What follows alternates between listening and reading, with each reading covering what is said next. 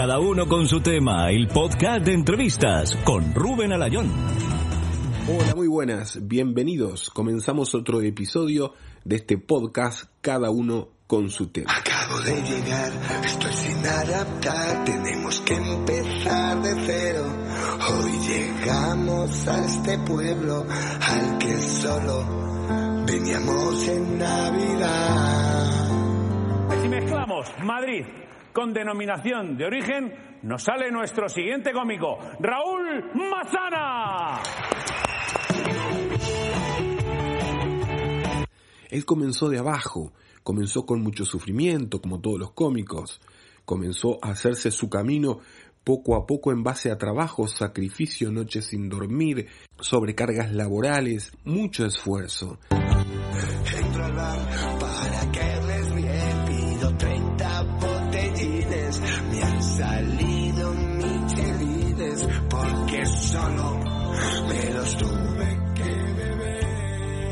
Manzana, bienvenido, ¿cómo estás? Raúl Manzana.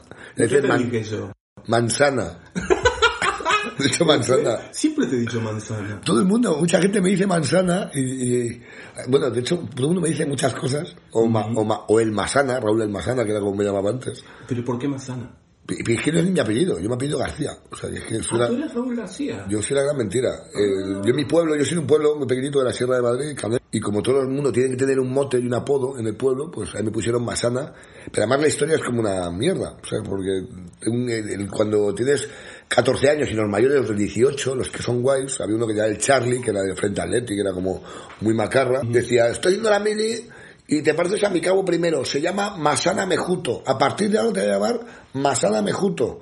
Y no hubo más historia. Y, y como yo era un, un adolescente muy tonto y muy vacilón, me decían, eh, ¿cómo te llamas? Me decía, no se, acordaba de, no se acordaba de mi nombre. ¿Cómo te llamas? Decía yo, Masana. Y se, se- le hizo mucha gracia. A partir de ahí los mayores, Masana, Masana, Masana. Y cuando y en el pueblo todo el mundo en la sierra me llama Raúl Masana, el Masana. El Masana por aquí, el Masana por allá, ni más. Y cuando empiezas en esto, en los monólogos, como tienes que tener un nombre artístico y tal, empecé llamándome Raúl García el Masana. Pero claro, tú, había que rellenar seis líneas en un cartel. Así que lo quité, quité el García, y porque Raúl García me parece un nombre de mierda para, para un cómico, y era Raúl el Masana. Para futbolistas, bien. Claro, Raúl García le va bien a un señor que, bueno, es, es- es mejor él que el nombre, ¿sabes? Y tampoco le digo, también es un leñero encima, Raúl García. Y luego fue como Raúl el Masana, y luego el Masana, el él, a mí me parece el artículo delante, sí me parece como un poco, no chabacano, pero demasiado, ¿sabes? Como muy el Masana, como no sé, no me, no me gustaba, y quité el él. Un día quité el él, y empecé a decir Raúl Masana, pero claro, la gente que de toda la vida, que me conoce de muchos años, me sigue llamando Raúl el Masana. Buenas noches, multitud. ¿Y eras una, un cómico antes de mm, Buenas noches multitud y luego otro? ¿O cuándo está esa división? Hostia, Raúl, era Buenas noches multitud que lo que hacía antes los monólogos. Tío, empezaba siempre así antes. Buenas noches multitud. Y también empezaba fumando. Se fue Sí. Buenas noches multitud y se fue el cigarro de la... Se, se fue con todo. Yo creo Buenas noches multitud se fue con el, el cigarro, con claro, porque se dejó de fumar en los bares. Y claro, y empezaban los monólogos antes eh, con un cigarro. A mí lo explicaba el otro día, tío. Yo salía con un cigarro en la mano, una cerveza en la otra mano, con el pie de micro. Sí. Me quedaba en silencio, tú lo viste, tú Claro. lo tú- claro. Sí, sí. Eh, y me quedaba en silencio como un minuto y de repente decía con la voz hecha polvo, Buenas noches, multitud. Claro, y era todo esto, eran, todo eran cosas de defensa. Todo. Todo era como, me da miedo de cojones que, que la gente vea que soy mierda, pues cojo un micro, que en vez de, para no coger el micro mal, con una mano levanto el, cojo el cigarro para que vean las manos ocupadas, como este tío tiene seguridad, me plantaba enfrente del, del escenario y decía, y rompía la voz, y con la voz fea decían, bueno, este tío está pasado. Y era como una máscara terrible. Ya con los años, cuando ya coges seguridad, te das cuenta que ya está. Esto está muy bien para un, yo sé, pues, pues con 25 años o 28 años, tal, cuando eres más joven, y, pues te viene muy bien, ¿sabes? Pero yo que con 40 años no puedo salir a fumar. Primero no se puede, y también no me pega a mí, mi imagen ya no me pega tanto, el- no me apetece a mí contar en, en un monólogo ya que soy un macarra, ya no lo soy. Tampoco le he sido tanto, ¿eh? Yo tengo, eh, yo tengo la voz que tengo y es mi herramienta y me viene de putísima madre para defender según qué cosas, pero yo tampoco soy un fiestas, sí, soy nocturno, soy un poco crápula, me gusta la noche, me gusta acostarme tarde, soy muy de bar, pero no soy un tipo que, no soy ese personaje realmente que fuma, eh, que es un poco la imagen que se tiene mucha, tampoco me vino muy bien, ¿eh? En muchos sitios, hubo una época que yo creo que me tenían vetado en muchos sitios porque yo parecía como, o sea, parezco un John Carra y yo tampoco me drogo, ni, ¿sabes? Que yo parezco aquí, un, bueno, Masana, vino ayer, bueno, y, eh, se- Es un mal ejemplo. Claro, para muchos yo creo que sí. Para mí no, o sea, yo para mí, o sea, José, para mí es un regalo. Tiene un personaje que, joder, que me iba muy bien, ¿eh? que, que a mí me va guay. Pero yo creo que con el tiempo, pues, se va. Son épocas, tío. Igual que lo de la voz. El otro día me decía alguien, "Pues, opérate. Dice, pues yo me... tengo- Pero tú tienes algún problema. yo tengo un edema de Reinke, un edema de Reinke. Tengo un edema en la garganta muy, muy bestia, Sí. muy, muy grande. Y lo que tengo es una cuerda bucal muy, muy grande, como 10 veces o 20 veces su tamaño. ¿Y qué pasa? Que lo tengo como muy cerrado. Eh, hasta que no tengas sensación de ahogamiento, eso me ha dicho el médico, hasta que no te ahogues no te opero. Si no fuera profesional, me, me- me hubiera operado. Pero como esta voz es como una identidad que tengo, no me opero. Y alguien me dijo hace poco, opérate, no te hace falta. Pero, ¿sabes? Tampoco creo que... A mí me- creo que es una personalidad. Estoy pensando en la pobre enfermera en la partera cuando naciste y te pegó para que lloraras. ¡Ah! ¡Te reviento! ¿Te imaginas? ¡Ah! Llorando así, ¡ay, qué asco hoy! ¡Ah! Cada uno con su tema desde Madrid con Rubén Alayón. En España la televisión nos pone el 90% gente mejor que nosotros. Gente que canta mejor que nosotros, gente que baila mejor que nosotros y gente que cocina mejor que nosotros. ¿Y qué nos dan a cambio a nosotros los mediocres? Un número de teléfono para poder echarles a su puta casa. Por eso un día estás tú en tu casa, ¿qué digo en tu casa? En tu apartamento de alquiler, con tu sofá de Sky que compraste en Wallapop, sentado frente a tu tele de, de- plasma, no de LED, de plasma. Porque quisiste ser el primero del barrio de la tele plana, de plasma. Y la tienes enganchada a un TDT que sacaste en los cupones de la razón, tú que votas a izquierdas. Y en la mano tendrás un teléfono, un iPhone 3 con el cristal reventado que cada vez que pasas el dedo se te cambia la huella dactilar. Que el teléfono no es ni tuyo, que es de tu cuñado Juanjo, que es comercial del Boyaca. Y en ese momento estarás viendo en televisión a un empotrador con siete estrellas Michelin, luchando a muerte contra un manco que se le está quemando el huevo, porque no puede coger la espumadera. Y en ese momento, una voz interior de tu madre diciendo, cariño, un cinco y medio está muy bien, pero mira a tu primo Mario que ha sacado un nueve. O tu jefe diciendo, yo a ti no te pago para que pienses. O tu mujer diciendo, yo me casé con alguien que se quería comer el mundo. Y en esta casa ya no se me come ni el coño. Y en ese momento, todo tu odio va a tu mano derecha y pones, ganador, espacio, el manco. Voy a poner al empotrador a trabajar en un kebab. Y esto, amigos, es la venganza del mediocre.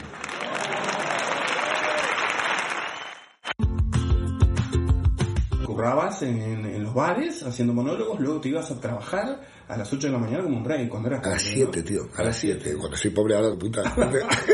Ahora tienes oficina. Ahora tengo una oficina, pero bueno, que, que tengo, claro, claro, es decir, si alguien escucha esto, a la gente que esté escuchando esto, estamos en un despachín que tengo, que yo alquilo, pero muy, muy pequeñito, que al final son, ¿cuánto es esto? ¿Cuatro, dos por dos, cuatro, cinco metros cuadrados, seis metros cuadrados? Pero hay que pagar un alquiler. Hay que en pagarlo. Madrid. Ya, sí. Ya, pero bueno, antes, antes de esto, eh, claro, yo una fábrica.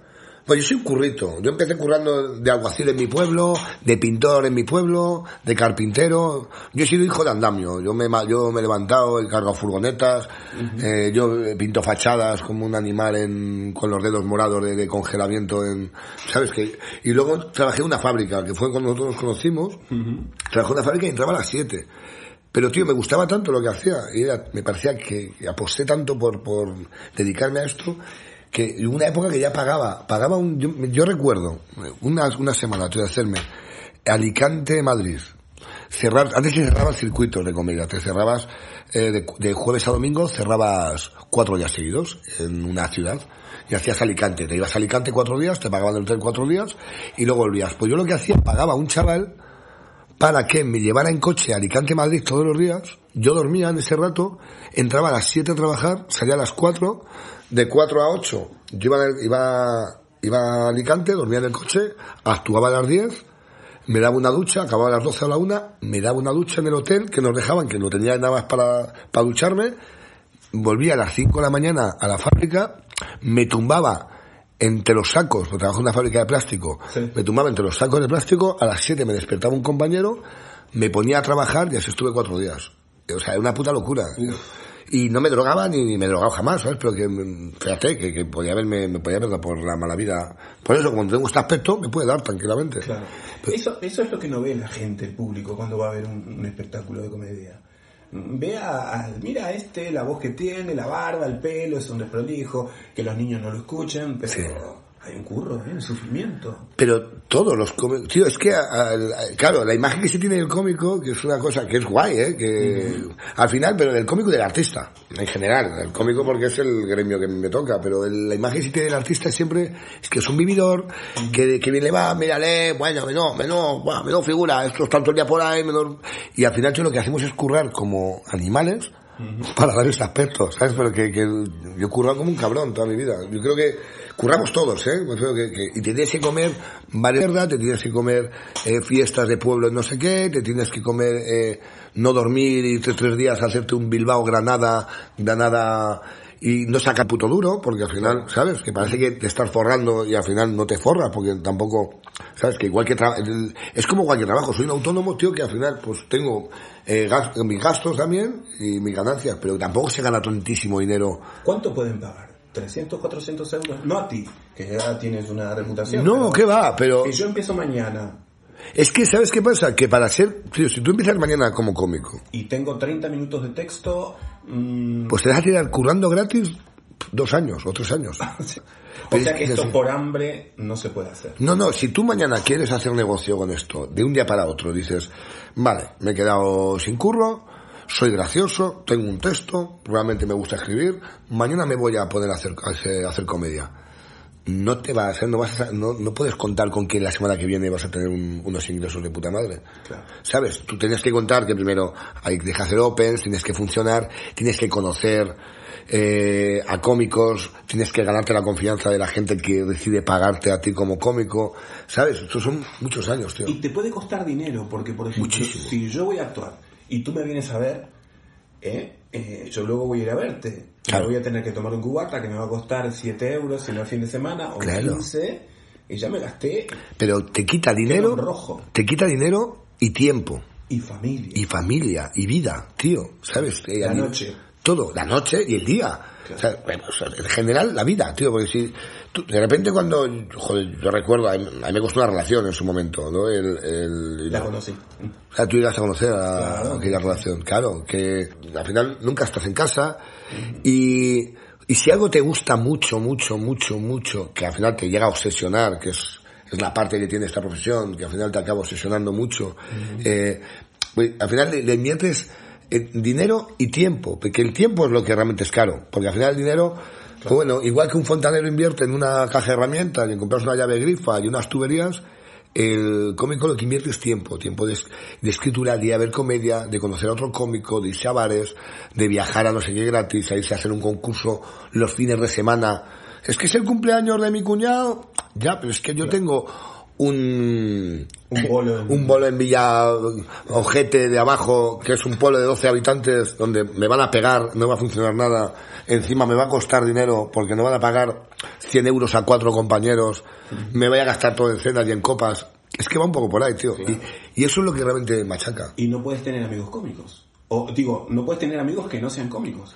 Porque donde estés practicando chistes con ellos, Bueno, aburrís a, pero bueno, los que- claro, es que no, no, pero bueno, aburrís a tus amigos y a tu novia, sí, claro, tío. a tu relación. Ya tu pareja, bueno, ya, ya mi mujer, hasta, Practicas los chistes con ella, Sí. déjame tranquilo.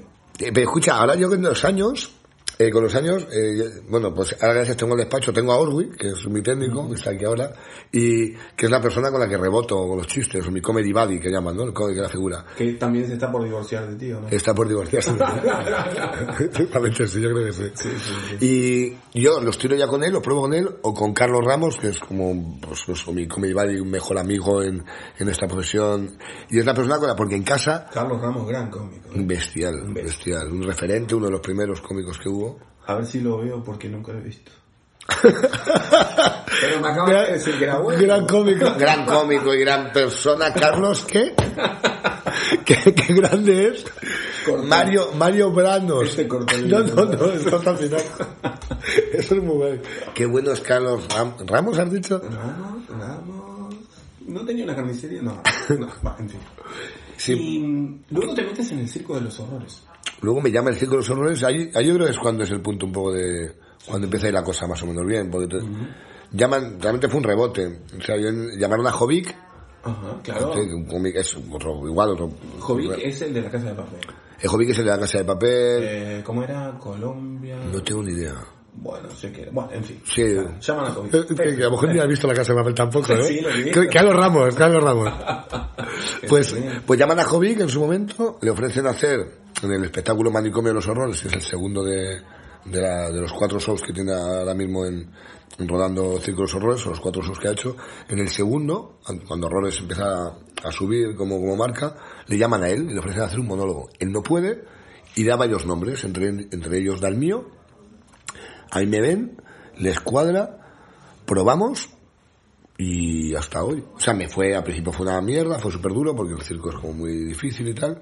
Como es, no es difícil, es distinto a... Hay que adaptarse. Claro. Claro, yo venía de bares, tío. Yo venía a hacer bares y de... Como eso, cigarro, buena noche, multitud, y me iba vacilando a la Aquí gente. te ponen parámetros, te dicen esto, ¿no? Claro, ¿No? claro, además con un, un director, Suso encima que es un director como muy... Sí, sí. Pues, pues, lo tiene muy claro. Hay un guion. Claro, claro. El, fin- al final yo no es mío, ¿eh? Al final lo que, es- lo que escribo yo es, yo presento mis, mis monólogos y, mi- y mis rutinas de humor, yo les presento eso. Ahora ya con los años, llevo nueve años ya, va, va para nueve años ahora en dos meses, ¿sabes? En la compañía. Y ahora pues ya confían y ya llevo tiempo. Pero al final me hice, empecé en manicomio, claro, hacíamos, yo de hacerme un bar en Bilbao, otro bar en Santander, y dos bolos y mi open mic en Madrid Comedy Club y no sé qué. De repente, a irte a hacer una gira, al final hicimos una gira por Perú también y por, ¿sabes? Yo, y hacer de jueves a domingo, de miércoles a domingo, dobletes, currando con los mejores artistas de circo del mundo, de repente decía, pero ¿qué hago aquí? Lo bueno que me dio para, para aquello fue eh, un sueldo, que era de puta madre, te entra un sueldo a casa, eh, y te da como una tranquilidad, porque luego una cosa que, tiene, que tenemos, tío, que es normal, que tiene mucho... eh, volvemos a mismo, de- hablo del cómico, pero te puedo hablar del cantante, de- del actor, es la ansiedad, es la ansiedad de, de- de que el teléfono no suena, de que mañana se va a acabar, porque siempre vives con el apocalipsis de que te va a entrar mañana se acaba. Ya me han pillado el truco, ya se han dado cuenta que estafo y, y no soy tan bueno, es verdad, y esto se va a acabar. Y es verdad esto, ¿eh? O sea, somos estafadores al final, o sea. Y vives con ese miedo de que no te va a sonar el teléfono, y a mí lo que me dio fue un contrato de dos años. Dos años que, Uy. que fue como de puta Sí, madre. Claro, y veías la comedia de otra manera, veías, lo- veías todo de otra manera, veías todo con menos miedo, con menos prisa. Y como que fue como, pues ahí me quité el él, ahí me quité el tabaco, ahí me quité el cigarro en la escena, ahí me quité todo, fue cuando dije, ahora bien, ya que ya sé lo que quiero hacer, ¿sabes? Me, te dio, te dio como, me dio un punto como, un- para mí fue un antes y un después. Me dio un escenario de la hostia, me dio un manejo de escena, improvisación, que acaso es lo que más hago ahora, es lo que más, ¿no? Es un poco lo que tengo. ¿Y ¿Qué te aportó Dani Rovira como profesor de improvisación? Bueno, Dani Rovira, hostia, que, es que, Te tengo preparado. pero esa pregunta, hostia, pero Dani Rovira, tío. Pero Rovira no fue, pero no fue, hostia, El de los- Sí, sí, sí, joder, eh, sí, es Dani. Sí, el chaval este que está empezando. Aquel que... ¿No? Sí. Pero Dani Rovira nos dio clase, bueno, éramos compañeros, Claro. nos dio clase, una, una clase en, dábamos- estábamos en la escuela de, No, tres, cuatro. sí, Sí. no recuerdo. Pero habla bien de él porque siempre corresponde cuando... No, hostia, Dani, pero Dani es, es, es colega. Me, me tengo muy buena relación con él y es, es un buen compañero y es, es muy buen tío. Pero di que te aportó muchas cosas, ¿no? Mira, Dani Rovira fue, mi- fue un antes y un después. Fue el circo y Dani Rovira. Dudo si no es el padre de mis No, de hecho, de hecho creo, mi hijo se llama Lucas por Dani Rovira. No, hostia, Dani es muy colega, pero Pero qué nostalgia, Dani. sí, sí recuerdo, no, sí recuerdo, hostia, pero aquella, eh, hicimos un curso con, con Luismi, Luis, Luis, Luis. con Luismi cómico, en la- y claro, pues hicimos, ¿No es uno que le robó la novia a un argentino? No. hostia, no lo sé. Es que me trataba tan bien que para mí que sí. Para mí que le robó una novia. Ah, pero si es el... Luismi, joder, ¿El Luismi, de los aviones? Luismi, es un comicazo. Ah, No, no. Ahora hablando en serio. Sí. Fue muchos años mejor cómico de la paz. Oh, Yo no sé si habéis llegado a ver Hermano Mayor. Este del hermano mayor, para que no haya visto hermano mayor, hermano mayor es como la super nanny, pero en hardcore, ¿vale? Hago un resumen. Hay un chaval, 18, 19 años, ¿no? Súper violento, todo lo pide con violencia, va hasta arriba de todo, el tío no sabe hablar, es como ¡Vamos, no te me queda llevar! ¡No me des algo para tabaco! ¡Buah! ¡Buquen! Bueno, yo... lo juro. La primera vez que vi hermano mayor, yo, esto pasó de verdad, yo llamé a mi madre acojonada, digo, pon cuatro, pon cuatro, pon cuatro. ¿Lo estabas viendo? Sí, lo del hermano mayor, sí. Que yo me portaba mal. No, mamá, ese tío es de verdad, no es una serie, no es ficción. Tú has visto ese tío, mamá, que yo me portaba mal. Pero fijaos en el programa, porque está el chaval este, ¿no? Que tiene a todo el mundo acojonado, al padre, a la madre. Pero llega Pedro, mi héroe, de verdad. Ese tío es mi héroe. Tengo un póster en mi cuarto así. Pedro García Aguado, un antiguo campeón de waterpolo, un bigardo de dos por dos que llega a casa a poner orden y lo pone, ¿vale? Se hace con el chaval. Pero fijaos en el programa, yo he fijado muchísimo que normalmente cuando vuelven de publicidad, el chaval este ya está como más relajado. Ya está como más suave, ¿sabes? Lloriqueando, pidiendo perdón. que yo no soy así. que tú dices, ¿qué ha pasado aquí? Yo creo que en algún momento del programa el Pedro este dice, apaga la cámara.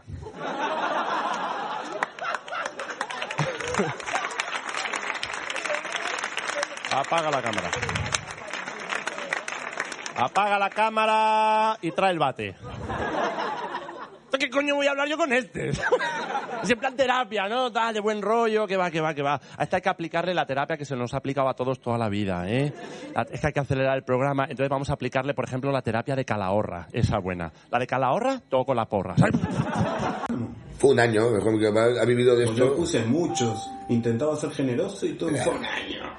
Bueno, eso, es- eso, pues fue, fue muchos años. Fue muchos años el balón de oro. Pues el Luis Micalo, cuando hicimos el curso, llevaba, yo recuerdo, fue el Monarillo, fue Agustín, Agustín Jiménez, y fue Robbie, fue, vino Dani Rovira a dar un par de clases sobre impro, hicimos un par de ejercicios.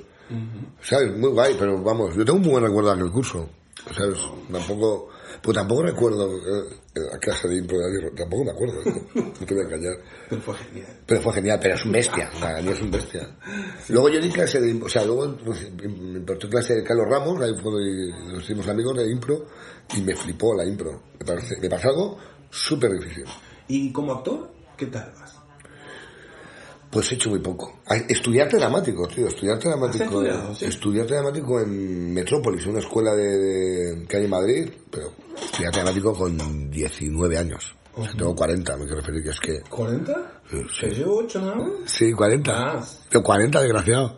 Es la voz, ¿ves? La voz también me da más, más- La voz, la barba, la pinta de Yonki, todo esto me da más años. Pues tengo 40, me he A mí, cumplido. si, si hablas conmigo, te das cuenta. ¿Tú tienes? Menos. No, hombre, si me escuchas hablar, dices, oh, este, Este es un 48 crío. no tiene. Este tiene 46. claro. Tengo 48. Me pone 40, 48. Muchas gracias. ¿Me das un beso? ¿Quieres? No.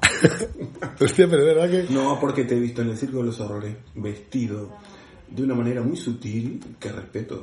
Claro. Con escote. Con el colorcito rojo, escote, pecho peludo. Sí, tío. Claro. Hostia, me ha dado mucho aquel, aquel personaje. Fausto se llamaba ese personaje. Ajá. Fausto se llama. Sí, brutal. Cabaret, ese fue Cabaret Maldito, fue el siguiente show. Eso, ya fue para, para mí fue el pepinazo, para mí fue el mejor show en el que he trabajado de todos, a mí el que más disfruté yo. Ahora estamos con Apocalipsis, de hecho estamos ahora mismo en Madrid, eh, que acaba ya, Apocalipsis la gira, acaba aquí en el IFEMA, y, y ya, y yo ya durante un tiempo dejaré el Circo de los Horrores. Tuvimos un compañero que falleció, Juan Carlos Córdoba. ¿no?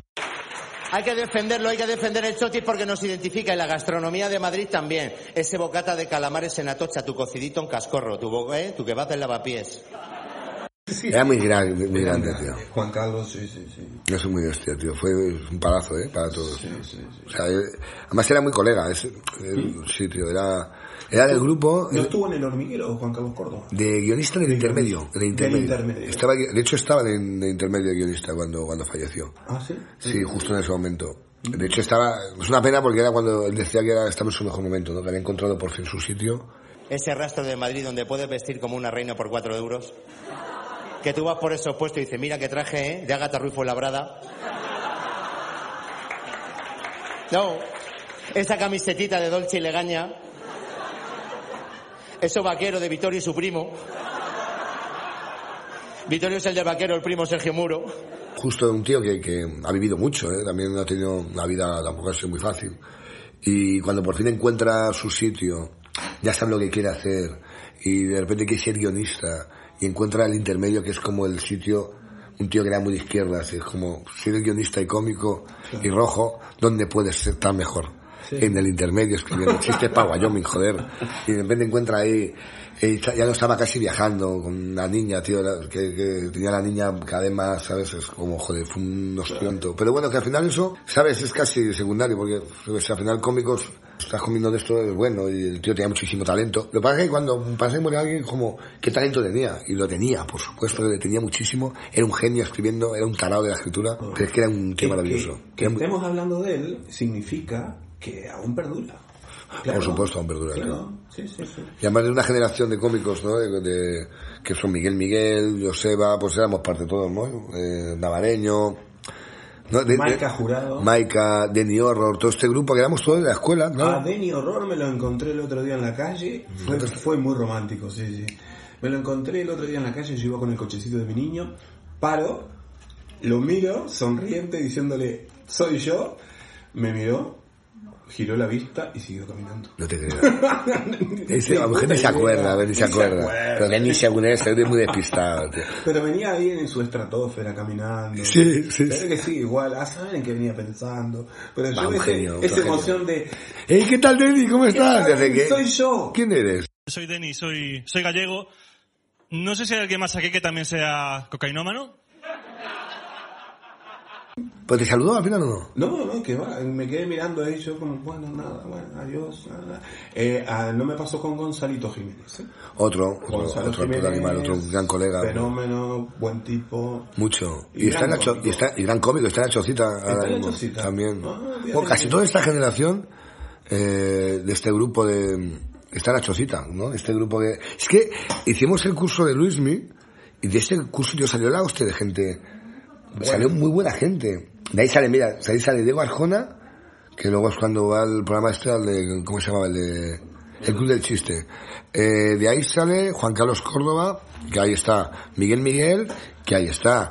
Eh, Débora, Débora Paul y Rubén Alayón. Débora Poel, ¿verdad yo? Qué mar- Débora tío, Débora qué maravillosa está re- poeta. Está recitando poesía. Sí. Claro, y yo estoy en la recepción de Nostalgia haciendo podcast. He triunfado. Bueno, estáis ahí, ¿no? Pero hostia, pero ahí estás haciendo cosas todavía. Bueno. ¿Sabes? Maika Jurado, que ahí está de puta, eso está en, en ETV ahora currando. Eh, Joseba, el que ahí está en la Gran Vía de la chocita de Gran Vía. Navareño, que ahí está en la chocita de Gran Vía llenando. Eh, Denny Horror, que está de guionista ahora mismo en Vodafone, creo. Bueno, ha hecho guionista, soy guionista de los grandes programas con José Mota, con los programas de comedia más importantes. En La Resistencia ha estado. Luismi que está en... Luismi, eh, que está, sigue haciendo en- cursos. En, avión. Luismi que está Creo que el avión. volvió de azafato. Sí, volvió. Sí, sí. Sí, pero sigue, sigue haciendo vuelvas, Se ¿eh? debe ganar más. Se gana más, en cualquier cosa se gana más que en comedia. ¿Quién más sabías? Es que, verdad, hay muchísima, y se me olvida la gente, y, y estoy eh, quedando mal. Había una bajita, Ruby. Espera, espera. Que Chapela estaba también, está en Cádiz todavía haciendo cosas. ¿Chapela? Es que busco fotos y flipas. Está, como se llama? Eh, David Andrés, todavía sigue haciendo cosas en, en Albacete. O sea, toda la, la gran mayoría de esa generación curra. Curra y le ido guay. Eh, ido, o sea, le ha ido guay, curra de esto. Que al final, es verdad que yo decía que somos la generación que ninguno se ha hecho famoso. Somos, la- somos Operación Triunfo 3. ¿Sabes? Nadie, nadie nos conoce, pero, pero el, Operación Triunfo 3. Sí, tío, somos de verdad, somos, somos la gran mentira, somos mala suerte, ¿eh? pues no, nos hay, no hay ninguno que haya pegado un ostión, no ha pegado un rovirazo, o un no hay nadie. Cada vez es más difícil también, pero de esa generación ninguno lo ha mega reventado. Yo te tengo fe a ti. Yo- Ahí yo- con el circo de los horrores. Pues yo, yo, mira, pues acabo en un mes. Yo quiero que- o sea, Se que ya se acaba, se me acaba el contrato, para un poco, ahora empiezo con mi show. Yo espero que cambien la foto esa que hay en el metro de una un bicho raro en el circo y pongan la tuya, tu cara ahí. No, Mi no, sueño, tío. El mío. Todo. Pasar con mi hijo y decirle, papá conoce A este señor. este señor. ¿Eh? Vente un día a ver el show y, Y luego consolarlo y que termine de llorar. Dice, pero que no es tan amigo. Claro. Cuando rompa ya, que no es tan colega, ¿eh? que no es tan colega. Bueno, pues nada, Raúl, como siempre ha sido un gusto encontrarte. No, no, el placer es mío, tío. Veo mola. que eliminaste el cigarro de las actuaciones, pero no de tu... Bueno, a lo mejor en este rato me fumo tres cigarros, ¿sabes qué? ¿Te pongo nervioso? No, me encanta el fumo. Fu- yo fumo porque me, me, me pones, me pones en general. Pones la excusa. de- Pongo la excusa, yo fumo mucho. ¿Y tomas café como un... Como si, sí, sí, tengo todos los... O sea, yo... Y el azúcar. Y el azúcar. Yo estoy más enganchado al azúcar. O sea, si fuera un perro trufero sería ciego. Te, te haces analítica. Iría, iría con un A bastón ver. cogiendo trufas. A ver, que parezco tu abuelo aquí. ¿Te haces analítica y eso te hace... Sí. ¿Sí? No hago un análisis a una vez cada, cada seis meses o por ahí. Y estoy bien. No, no hacéis nada después del análisis. Muy bien, tanto más. Perfecto, sigamos. tengo, es que tengo todos, luego tengo todos los, los, los problemas del mundo. Estoy siempre malo. Bueno, gracias, Raúl. Gracias a ti, Rubén. Un placer enorme. Todo lo bueno tiene un final y este podcast también. Cada uno con su tema. Te esperamos en el próximo episodio.